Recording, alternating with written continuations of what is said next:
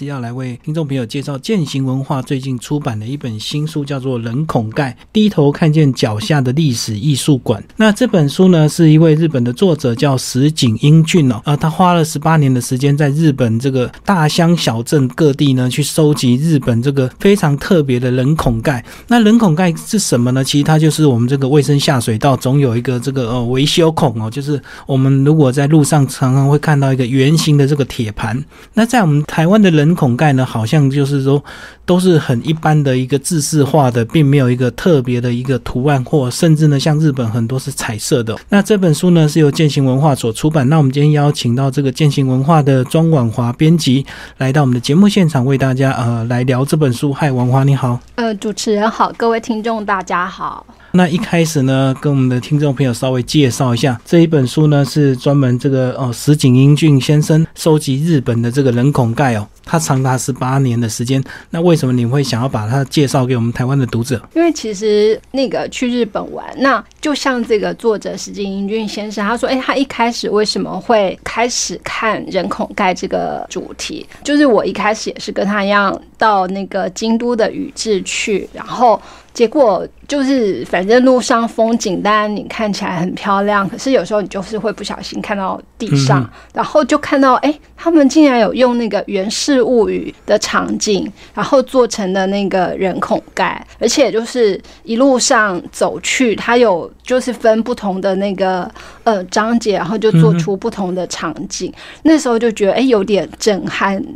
但是。哎，那个是一个观光地方，所以又觉得好观光地方这样做，可能就是吸引那个游客的一个点，所以就觉得好像也还好。可是后来就有时候在日本走啊走啊，不经意其实就还是会低头看到那个在人行道上，或者是路边，或者是路中间的就比较难。可是。当我们在看的时候，就发现，哎，好像不太一样，哎，就是去到不同的地方，比方说，好，东京跟京都好了，他们就长得不同。然后后来又有机会去到像长野县啊，或者是像金泽这些，就是又更远离这个我们熟悉的大都市的这个地方，后他们上面的也都有。各自出现的图案，然后那时候像看到一个，它很像菊花花瓣盛开，是，可是它是一个圆球形。然后当看到这个人孔盖的时候，就觉得，哎，为什么这一区都是这样子的图案？可是它又不是，就是又不是。一模一样，而是同样图案，可是它的排列又会有变化，那就会很好奇，就觉得说，啊，那这是不是跟这个地方有什么样深切的关系？所以后来就上网去查，然后就发现，哎，原来日本很多人就在那个收集跟有系统的在那个分析人孔盖的图案。那从之前其实有另外一本书叫做《呃路上观察学》，那那个作者其实他。本身也写了一本，就是他对人孔盖的一些一些收集跟想法，然后直到后来我们在做这一系列的时候，看到这一本书，那这个作者他。其实不是那个，嗯，算是他不算是下水道专家，也不算是人孔盖艺术品的专家，可是看到他用十八年的时间，然后就是骑着一辆脚踏车，或者是用他的脚这样子一步一脚印的去走，然后收集了这么多东西，然后他又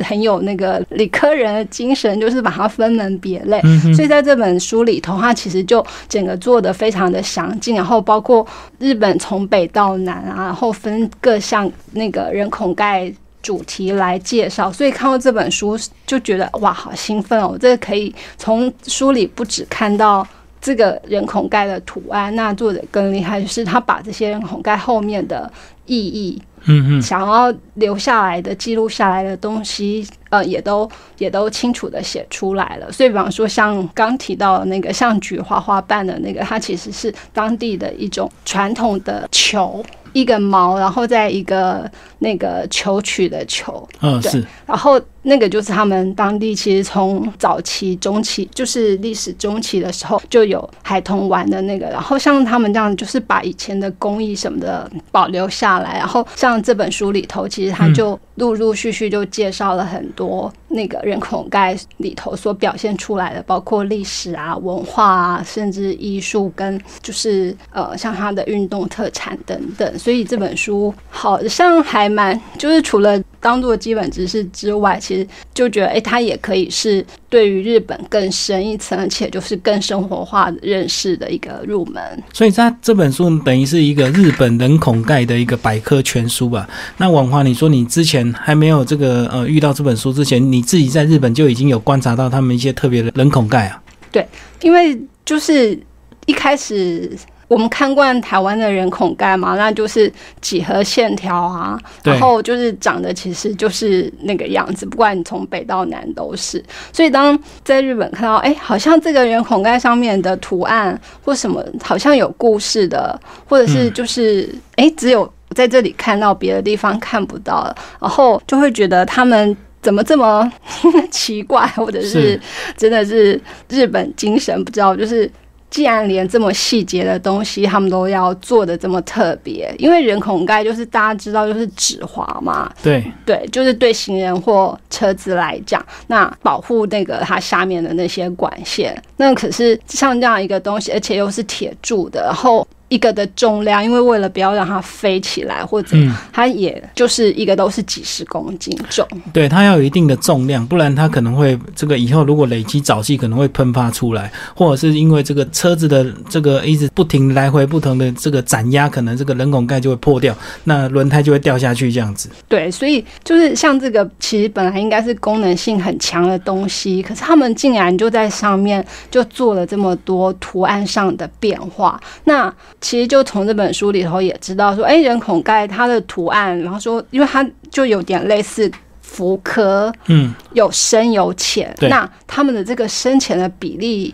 面积比例竟然还是要固定的，因为他们就是有去研究出那怎样的那个，比方说它凹进去的要占总面积多少，然后凸出来的占总面积多少，这样才可以达到最大的止滑效果。对，因为上面可能会有车子或者是会有人走过，所以它有一定要有防滑的一个功能。对，然后像这样子就是。它在功能性之外，竟然又附加了很多其他的，包括像刚刚讲，就是艺术性或者是文化历史的记录。那我觉得这个真的是还蛮特殊的一种方式，然后就让生活在当地的人。知道哎，我们这个地方曾经有过些什么？那哪些东西希望可以一直保存下去？嗯，像人孔盖这个东西，就是你也知道，它有一天也一定会坏掉。可是它所持续的那个一段几十年的那个时间，其实它就你也不用特地走到博物馆里头，不用走到艺术馆里头，可是你就可以看到。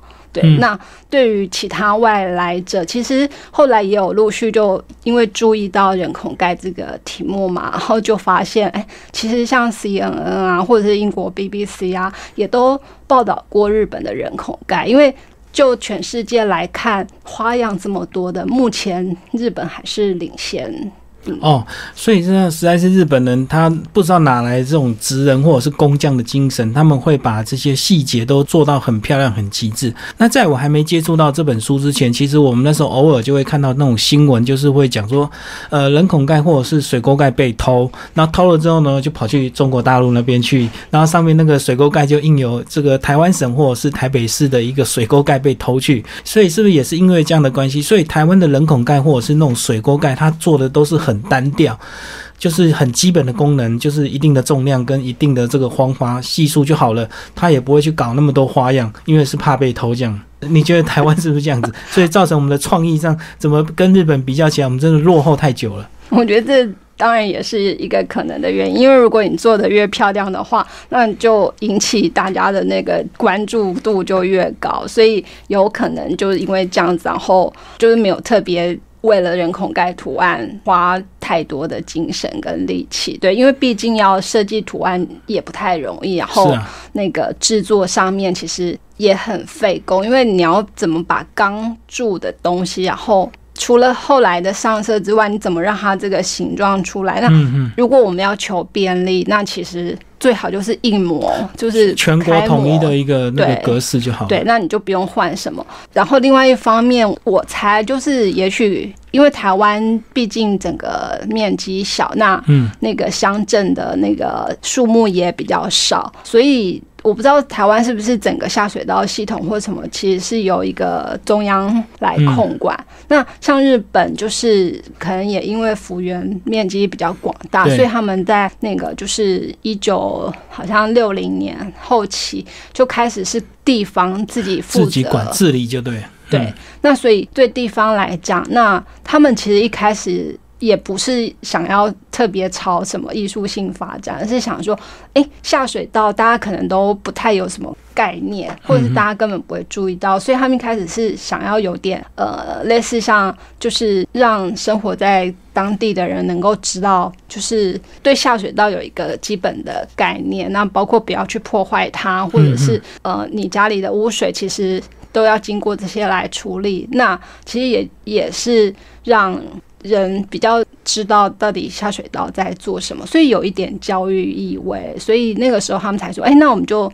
设计一点不一样的好了。”然后一开始设计之后。那发现大家就会好奇，所以变成从一个点开始，然后就慢慢的扩散出去。所以其实他们第一个创意人孔盖，就是有这些图案出现的话，大概是一九五零年，可是那时候只有两个地方有。那一直要在经过三十年后，他们各地才真的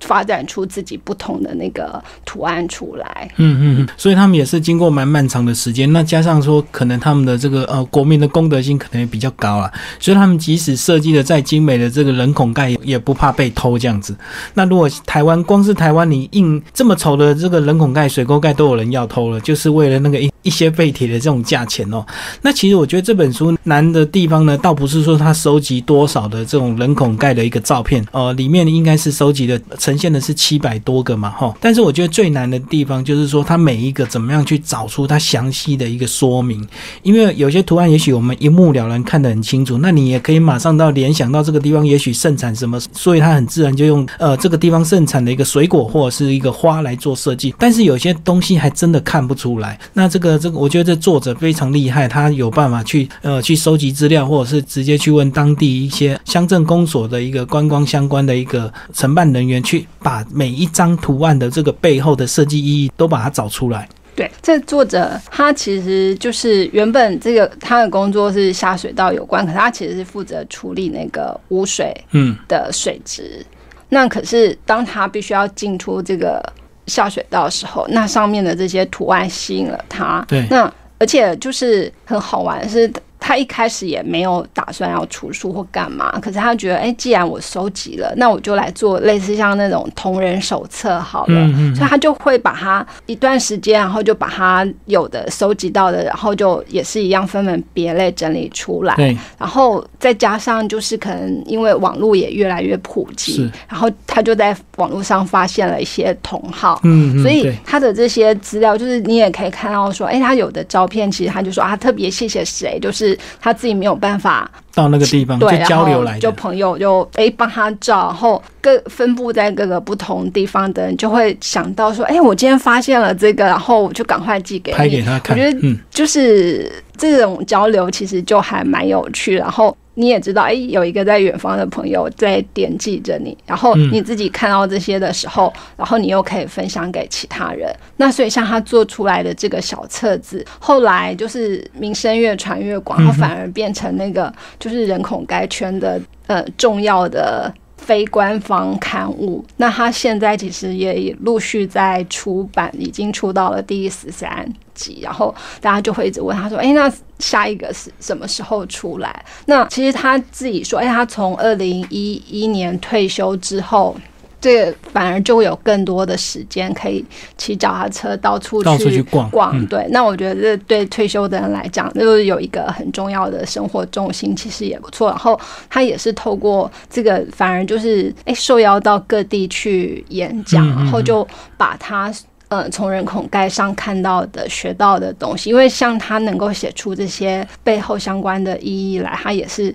就是要看不少书，或者是他又说，哎、透过聊天，嗯，嗯然后甚至像因为。日本好像有一段期间，等于说就是乡镇市的那个大合并，大合平成并大合并，对，嗯那所以有些地名可能就从古时候的地名改成现在的地名，然后就。可是他就发现，哎、人口盖上的地名并没有改变，然后他就也会问说，哎、那以前这里又是什么？然后比方说也也有古战场，然后也有什么古纺织厂或什么，然后就是原先一开始可能他连他都看不懂的东西，那我觉得就触发了他那个求知的精神，然后也连带就是他写下这些，就让我们看到，而且就也不用花太大的力气就知道说，哎、那这里哦，原来这里是这样。嗯嗯，而且我觉得他这个收集人孔盖这样的一个兴趣是可以一直延伸，因为呢，这个可能有时候县市合并之后呢，诶，他可能又会换一组新的这个人孔盖，那或者是说人孔盖，也许它的十年、二十年寿命到了之后，他又要换新的，那也许二三十年后，它又有新的不同的这种图案，所以这个人孔盖它永远是一直可以保持这样收集的一个乐趣呀、呃，然后呢，透过他自己利用这个呃大众运输工具跟他的这种小脚踏车到处去日本到处跑，而且走到哪可能这个，也许他今天又听到哪个消息，哪个地方有新的人孔盖，他又有这样的一个乐趣，而且我觉得这种兴趣是完全又不用花钱。对那个就是日本有一个很知名的导演北野武啊，嗯他在电视台上其实有一个节目，然后那个节目里头的一个单元就是在访问说，哎，不花钱却又很快乐的那个嗜好到底是什么？嗯，是。所以他就有来访问这个作者。对，他就说：“哎，对啊，的确观察那个，就是去收集人孔盖，你不需要花什么钱，然后可是你又可以从中得到很大的乐趣。而且我觉得还有一个最大的功能就是身体健康，对，因为你会一直走，一直走路，一直走路，而且你可能到了这个地方拍了一个照之后，你又要跑到下一个人孔盖，可能又是一段的距离，所以你无形中一直强迫自己一直在运动，这样。对，然后他也有讲到说，哎，他在走的当中，其实有的时候其实不小心就会迷路了。可是嗯迷路呢，就意外又发现看到新的。新的，嗯，对，那这样子也反而就让他就更了解，或者是其实可能我们有时候到一个地方去，也只会走比较大的街道或比较热闹的街道，可是其实那些大街小巷里头，尤其是小巷，可能就更有当地的生活风味。那其实我觉得这本书呢，这个除了这个收集日本这个呃各地这个七百多种人孔盖的这个图案以及说明之外，它里面还有个叫做呃斗知识啊，那它里面就有介绍到人孔盖相关的一个知识。那呃听众朋友一定会很好奇，那人孔盖为什么是圆的？这个网华帮我们介绍一下，为什么一定都是大部分都是圆的？嗯，这个人孔盖它是圆的，其实有一个很大的，就是大家可以想象一下，如果圆的，然后它的直径是绝对不会变。对，永远都是一样的。对，所以当就是它，比方说你翻起来放在旁边的时候，那如果临时，比方说有一辆车子过去把它推挤过来，它不会掉到那个洞里头。对。可是如果是方的长方形的话，其实好好像要用图解比较，大家会比较容易。比方说，好长方形，它如果转个九十度好了，那它就会变成那个对角线。有一边就会变短，然后它它就有可能会掉到那个洞里面。我觉得这个长方形或者是正方形应该都会掉下去，对对不对？就是如果你那个角度是斜的的话，它应该就会往下掉下去对。，那所以后，所以他们就是发现，哎、其实圆的是最有效，能够让它不会掉下去，因为那个管线就是。假设它是管线断掉，好吧，那你就是花时间把它接起来。可是更严重的是，假设有人在下面工作的话，是，那我们刚前面也讲说，哎、人孔盖一个都是几十公斤，那样嗯，砸到人其实就很危险，非常危险。那所以他们就是用圆形会比较保险，可是当然就是方形。也会出现，那可能它就是会在，比方说像消防栓，就是它可能不一定是在地面上的时候，所以这个主要就是为了预防掉下去，因为掉下去如果刚好有工人在施工的时候，就会就会出人命啊！这个十几公斤砸到头。那不是开玩笑的，所以他们也是因为这样子，有经过这个研究之后，发现圆形不管你用什么角度去卡，它永远不会掉下去。对，这是、呃智慧的累积，就还蛮好玩。就是它不是真的原型是有经过特殊的设计设想出来的。那接下来王华，我们是不是就来为我们的听众朋友稍微聊一下？他其实他这本书也有照一些主题性哦，来分门别类。那我们来挑一些比较特别的，好不好？嗯来给我们的听众朋友介绍一下。好，那呃，我们就先从那个各地的政府所在地，其实就是各地的那个市中心来看好了。那这本书它其实就是从北到南每个地方都有举出它的代表的那个人孔盖，然后其实像其中有一个，我觉得它的图案非常的漂亮，那是在千叶县的千叶市，然后它那个图案上面呢，其实它画了是。呃，榉木、大鹤莲跟小燕鸥，就是三个并在一起的图案。对，然后那个图案，他们的就是这样的组合起来，其实就是让人一目了然，说，哎，那千叶县它的特产，或就是它到底这里主要的是什么？那他们也会选，就是每个市的什么市树啊、市花啊，对对，或者像我们台北市也是有市花市树，嗯，对，然后他就把这样的图案设计在那个人孔盖上面，然后这上面其实它很特别，就是那个大鹤莲，因为大鹤莲其实它就这个作者说它是古代才有的一种莲花，而且就是原本以为它绝迹了，然后是。因为有人在那个古代的，就留下来的遗迹里头发现了它的种子，所以整个富裕之后，才重新又让那个大鹤莲能够生长出来。那这其实就是一个很特别的东西。哦，两千年的这个遗迹去找出大鹤莲的这个种子，最后就把它培育居然种出来，就对。对所以等于是一个呃千叶县非常特别的一个东西，所以他把这个大鹤莲设计进去。对，然后像他就说，哎，那这个小燕鸥其实它是海鸟，它会过境，它也是都是每年过境到那个千叶市这边来，那所以就也不是你常常可以看到，可是你就知道，哎，它是它是那个每年都会来报道，然后你就知道啊，现在是什么样的季节，等于说也把这个地方的天然环境啊跟动物生态，其实也就浓缩在这个小小的人孔盖上面。哦，所以在这个市中心不是只有很多建筑而已，其实他们很多这个呃生态动植物都可以去把它设计在里面，这样。嗯，对，然后那个其实像还有，比方说横滨市好了，那这个可能大家就会比较熟悉，因为它是日本算是比较早对开放对呃非日本国外的地方的那个港就口。就跟我们当初这个台湾的这个蒙甲一样。对嗯，所以它在这个人孔盖上面其实就有哎属于航海，比方说那个帆船，而且是古代那种就是有好多层帆的那种，完全靠风力航行的船只，而不是像现在的那种动力汽船。然后如果有去过横滨的话，其实也可以看到，哎，他在他的那艘船的那个日本湾。好嗯嗯嗯，真的就停在那边，然后你就可以跟那个人孔盖互相对照，哎，就用就觉得呃好神奇。等于是有实景的这个东西可以让你对照，这样。嗯，对，然后这单就是你去横滨不能错过的一个地点。嗯，刚刚这个是介绍这个第一个章节，他有提到这个地方政府所在地，等于是市中心的一些特色的人孔盖哦。那再来还有一个章节，他讲到是富士山哦，就是其实日本很多这个呃地方都看得到富士山。那一开始这个婉华先跟我们介绍一下，呃，富士山在日本人的这个地位到底有多么重要？为什么我们钱汤也看到很多富士山，人孔盖也看到很多富士山？对，其实富士山并不是日本第一高峰，嗯，可是可能因为它周边，因为它是在那个就是东京关东这边，那相较起来，它的确是在那个区的那个高度是高于周围的像平原等于它的四周都是平原，就对，对。所以相对它就感觉很高。对，然后就开始也是有历史上的神话或者是故事，然后就一直以来变成，哎，富士山是日本人心中的圣山，嗯好像每个人就是，尤其他们那个就是古代，比方说像江户啊，或者是更早，那他们不管。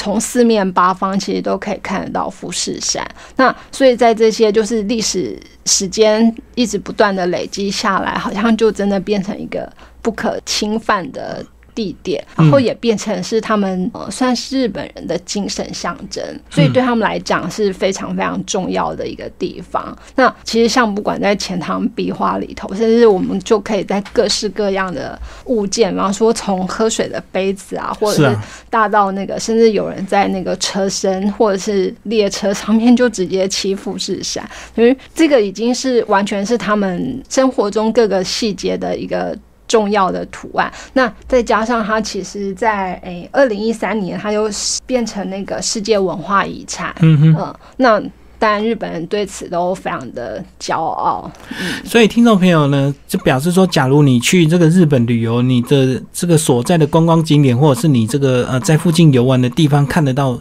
富士山的话，你就要有那种警觉，就要往你的地下开始搜寻，可能在你的这个地下就会看到那个富士山相关的这个人孔盖，对不对？对，而且它其实就是因为它周围不同的县里头的富士山看到的面貌都不同，对。然后，所以其实可能大家有印象，就是哎。他们不同县的人很喜欢争，很喜欢争，说：“哎，到底是我们这面看到漂亮，还是你们那边看到的漂亮？”对，然后。所以他们在人孔盖上，他们就会各出奇招。对，就是假如你只你只画一个富士山，不能够代表你当地的这个特色，所以每个人就会还会再把自己县市的一些特色这样的一个景色，再加上自己特有的一个景物，这样才能够证明代表这个人孔盖是代表你这个地方的。嗯，对，像他在静冈县，他看到的那个富士山，然后他在人孔盖上就又加上了三宝松原，然后。让那个松树跟白雪，而且富士山最漂亮就是它山顶，其实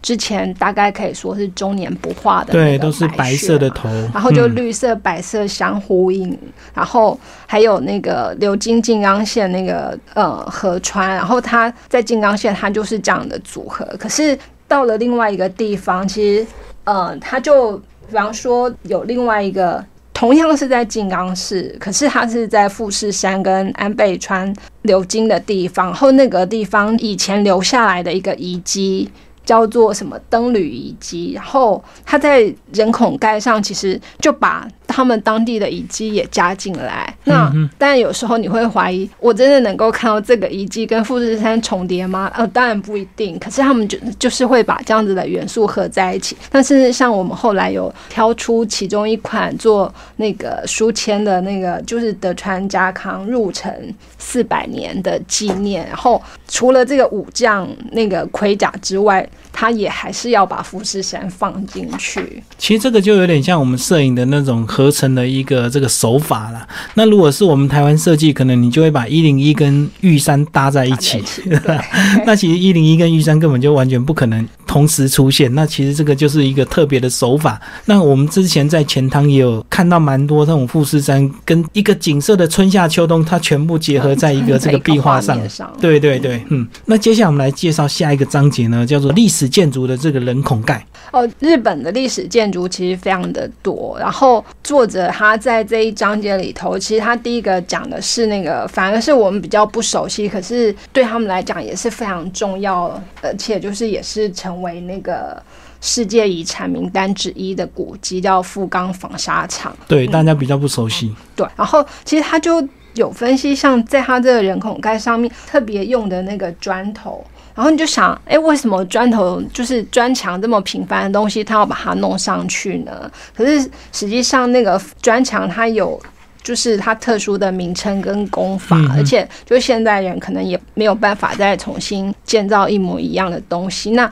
这个是非常有历史意味的，所以他其实就把它放了上来。那其他像比方说白川乡那个合掌村，然后我们知道说，哎，它的那个屋顶很特别，是啊，嗯，所以像这样子的这个建筑，它也变成了人孔盖的图案。那比方说北海道那个五菱锅，就是像五星形的那个。个公园，然后或者是他那边还有札幌的那个石祭台，对对，石祭台，这些其实呃，一方面他们时间也都算是。几十年这样累积下来，然后也是现就是保存算是良好，或者是后来都有用心在修复的一些历史建筑。那我觉得看到这个，就是对比于台湾现在常常把一些旧有的一古迹自然，对自然就觉得 哎，这不两地都就是明明都有时间这么好的那个催化之下，然后一地保存的这么好，甚至就努力的修复，然后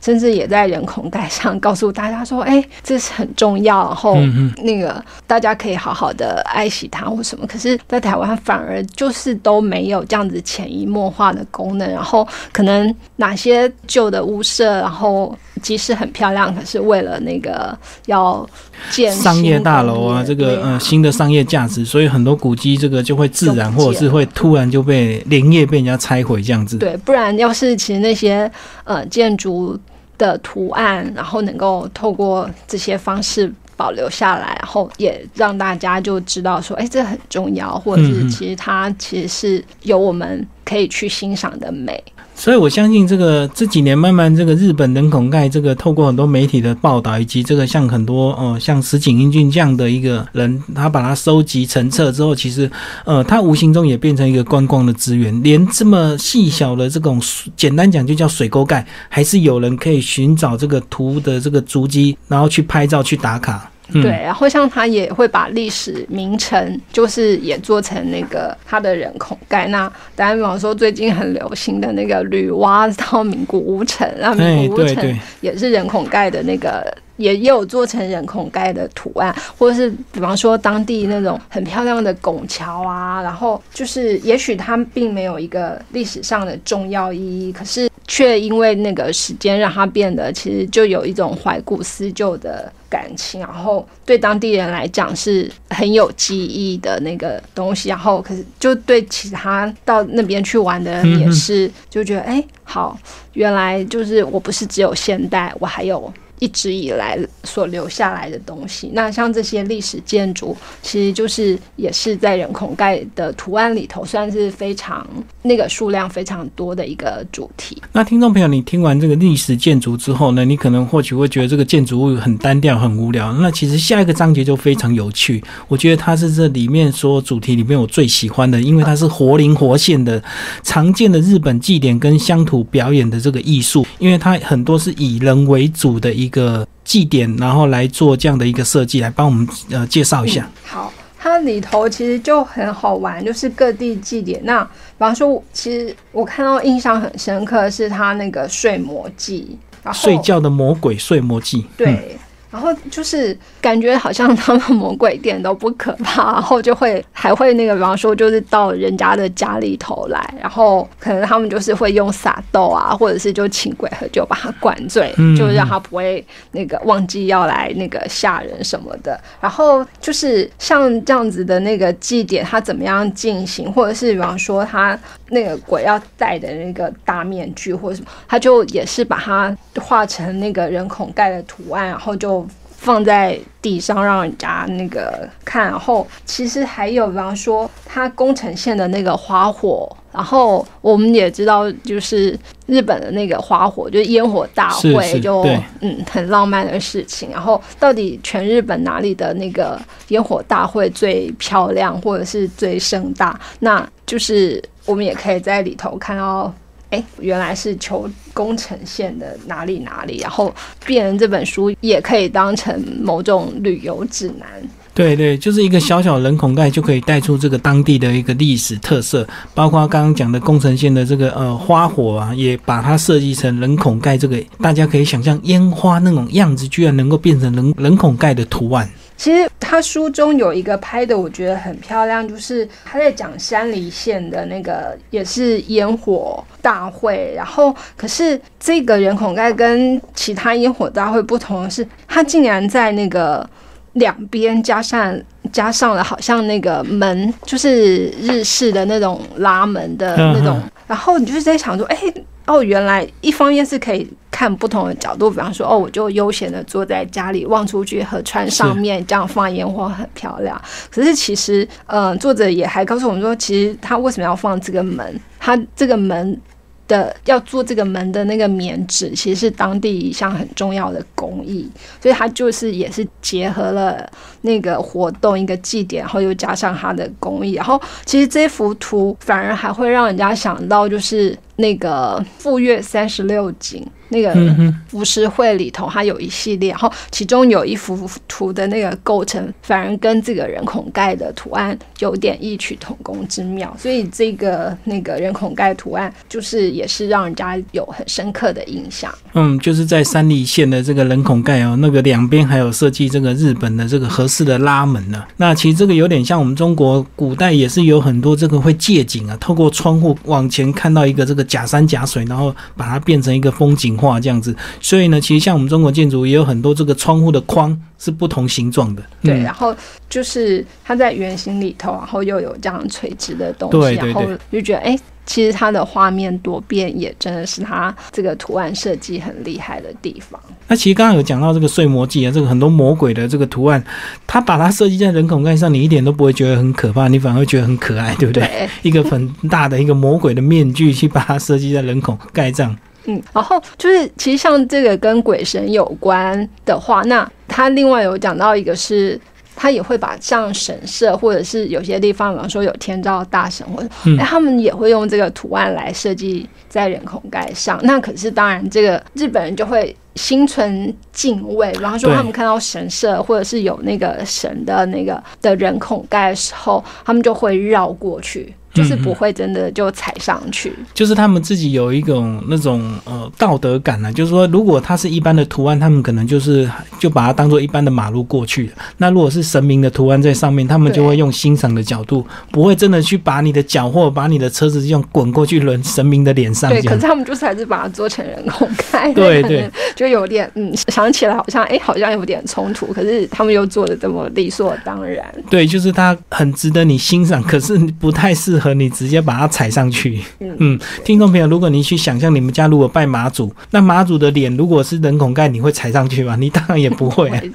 然后就是它其实就像这些，除了祭典啊，然后历史建筑啊，它其实还有像它的表演艺术。那比方说，可能现在可能连日本人自己都比较少看的，像能剧。对，能乐这样的东西，可是他们可能就是一方面也希望能够让大家更熟悉这个自古以来的一种表演形式，所以他也把它做在那个人孔盖上。所以像这样的特殊表演，那包括祭典中可能会有那种山车，那就是原先就是也可以让大家就唤醒那个对这些古老传统的一些认识跟重视。好，那其实呢，它下面这个章节还有所谓的传统工艺跟地方产业哦，以及呃特产，比如说那个水果特产啊，或者是这个呃渔产，也是把它设计成人孔盖。那再还有运动的人孔盖哦，还有这些主题。那听众朋友有兴趣可以找这本书来阅读哦。这个呃践行文化出版的《人孔盖低头看见脚下的历史艺术馆》，所以我们今天呢没有办法每个主题都为我们的听众朋友介绍，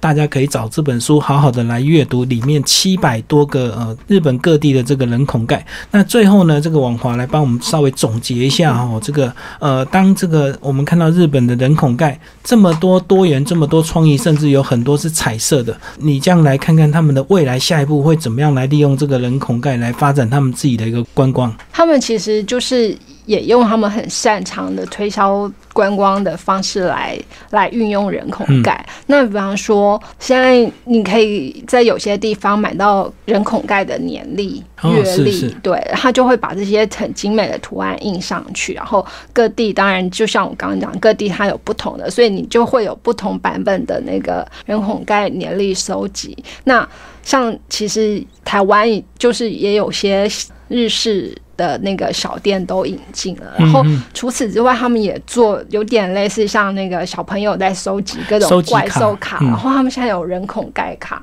然后那个除了正面是人孔盖的图图案案之外，嗯。它后背面其实就有点像这本书一样，它也很详细的写，哎，这个人孔盖在哪里，然后那个地方有些什么样的特色，然后为什么要在这个人孔盖上放这个。那我觉得像透过纸牌游戏，反而就是比这些历史教科书或什么观光手册就更有效。对，因为你会透过这个收集到这张人孔盖，你就会去翻背后的一些说明。那其实看久之后，无形中你就懂了这个人孔盖的图案为什么是这个样子，那它背后的这个历史意义或者是人文意义是什么？对，那它其实就是除了这个呃推广之外，它在设计上面也越来越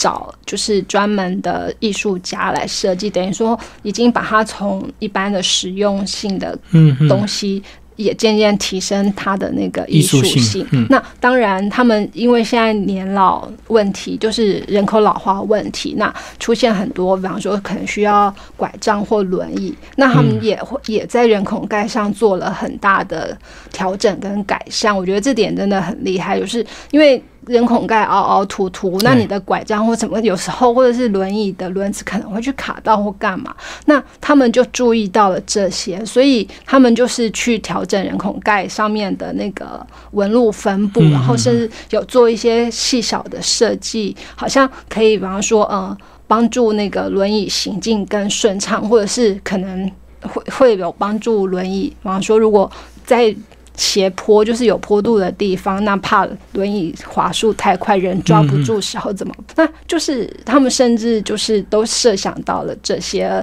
在人孔盖上又多做了改善，所以它不是一成不变的，就是一直用原来的模子来做。那我觉得这个也是我们可以就是作为借鉴的地方。就是几乎把这个艺术性跟功能性都考量进去了，越来越漂亮，然后功能越来越这个呃多元，这样子会去考虑到现在越来越多老人家，他们可能不是像一般的呃走路或者是这个诶、一般的车子这样经过而已哦。那最后我们透过这本书来回头醒思我们自己哦。那最后来呃跟我们聊聊，为什么台湾的人孔盖没有办法像日本发展这么快？那虽然也许我们没有办法像它马上就达到这么多的一个图案，可是总有一些地方是不是已经开始在做了？嗯，对，就是其实像我们刚开始有聊到说，哎，那可能因为它就是容易被偷或怎么样，嗯或制作不易。那可是我们当然也看到说，哎，比方说好几个观光点，它可能已经先开始做了。那包括最近很热门的台中绿船，嗯那它也出现了那个人孔盖，虽然上面画了很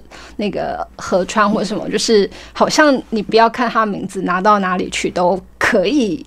就是很一般的图案就对了，还不那不够就是当然有有开始就会慢慢有改善。那我觉得这个其实也还是要配合到，比方说台湾各地的特色发展，因为像我们刚刚讲到说，哎，日本各地。都可以举出他们当地最重要的那个东西嘛？那可是像台湾各地是不是有一个可以说得出来的那个特点？除了比方说台北除了一零一之外，嗯那你能不能想到其他的城市特色，或者是像其实就有时候，比方说之前去乌来啊、深坑啊、南庄啊，就是所谓的老街。嗯，那可是这是在北中南不同的啊。那为什么就是被所谓的改造发展之后，长得都有时。候对我就不知道，那我们现在到底在哪？然后到乌来，我还是可以买到那个温泉蛋；我在南庄，我还是可以买到温泉蛋。那这样就不有趣了。嗯那所以其实变成说，呃，也是需要那个地方政府或者是民间的力量，然后开始来找出，哎，那我们。这个各个地区的特色是什么？那这些素材就可以运用在以后的好，当然人孔盖是我们这次的主题，那同时也可以运用在其他方面。那我觉得这个就是其实都是也可以从这本书找到一些可以那个思考的点。其实呃，看完这本书之后，我那时候就也也有自己在思考，说为什么台湾人孔盖这么丑，或者是完全都没有一些、新的创意元素，都是很单调的这个几何图案。我自己也在想这个问题哦。那当然，我们这个呃要马上跟上日本的脚步也不太可能，因为毕竟可能还有这个经费的问题呀、还有这到底要找谁设计啊，还要招标啊，然后还有很多很多的问题。那我在想说，其实有一种比较快的方法，但是我觉得政府可能也做不到。最快方法，我觉得是开放企业赞助最快。啊那直接企，因为你企业有钱嘛，那你直接 你要设计你们公司的 logo 在人孔盖，你要怎么设计，你就去，我就开放让你去设计。那当然你就要有一定的这个维修保管的一个责任。那我相信这个只要开放企业赞助，应该台湾就会人孔盖就会进步的非常快，对不对？对，就是有竞争就有进步。对啊，因为他认养这一批之后，他当然要凸显他的企业特色，那不能我也不能够只有我企业 logo，我当然还要去花花一些巧思嘛，把我的企业形象或者是企业的一些精神融合在人孔盖里面，然后慢慢的之后，呃，当整个风气。造成之后，其实慢慢就会有更多的艺术家一起来投入，或者是我觉得呃在地的文呃文史工作者也可以一起来协助，让我们的台湾的人孔盖也可以追得上日本像他们这么漂亮跟精致。现在比方说已经开始在做，比方说各地的那种小杂志，包括什么五花眼啊，或者是、呃新竹有贡丸什么它，然后就是。呃，已经其实有文史工作者开始在做这些工作，那我觉得就是好的，嗯。只要有开始，接下来可能真的大家越来越注意，就唤醒大家注意。那像前面提到说，哎，日本花了三十年才开始普及，那我觉得我们有人开始做了之后，也许。就是未来我们真的可以看到，哎，各地的特色出现了。嗯嗯，是，对啊，只要有人开始做，彼此就会有良性的竞争了。那我觉得可能这个钱是最大的这个考量啊，因为这个很多政府一定跟你讲说我没有钱啊，那光是连那个基本的几何图案我都做不出来了，甚至有些人孔盖子有时候被偷还只能暂时用木板，要等到这个下半年的这个预算进来之后，我们才能够招标再来个去做人孔盖。所以，我们台湾真的是也是蛮可怜的哈，就是有。还蛮多的这个问题，所以我觉得这个也是值得大家透过这个这本书哦来显示我们台湾的现况，我们怎么样自己也能够有提升这样的一个水准，大家一起来欣赏。其实即使在那么小、那么细致的地方，我们都可以去发挥很多创意在里面。那其实呃，另外呢，我觉得这本书的好处就是，你下次如果到日本，记得带这本书去，就可以开始去按图索骥去呃去找到这个图标示。我觉得自己亲自发现的那种感觉跟。书上看到完全不一样，一定会非常激动。是，而且你就看到，哎，日上面的图片可能也有经过一些处理，可是当你看到，哎，上面即使有你有沙或者有有雪有什么，但是你就觉得他就是站他就是在你面前，然后你真的那种感动跟高兴，绝对不是。只透过文字跟图案可以传达得到的。不过就是要注意这个，你要拍人孔盖，因为你要拍的清楚，所以你的脸可能要贴在地上，自己要注意安全，因为它不像这种立的雕像，这很容易自拍这样子。那你真的要小心，因为人孔盖可能在马路上。嗯，对，那个就不要太冒险了。对，因为你脸只顾着趴在人地上跟人孔盖一起拍照打卡，结果发生了交通意外。啊，今天非常感谢我们的这个婉华帮我们介绍这个践行文化最近出版的这本书《人孔盖》第。低头看见脚下的历史艺术馆这本书呢，是这个石井英训先生所著。那也期待未来呢，他还会出更多哦，他的一个收集。好，谢谢王华，谢谢大家。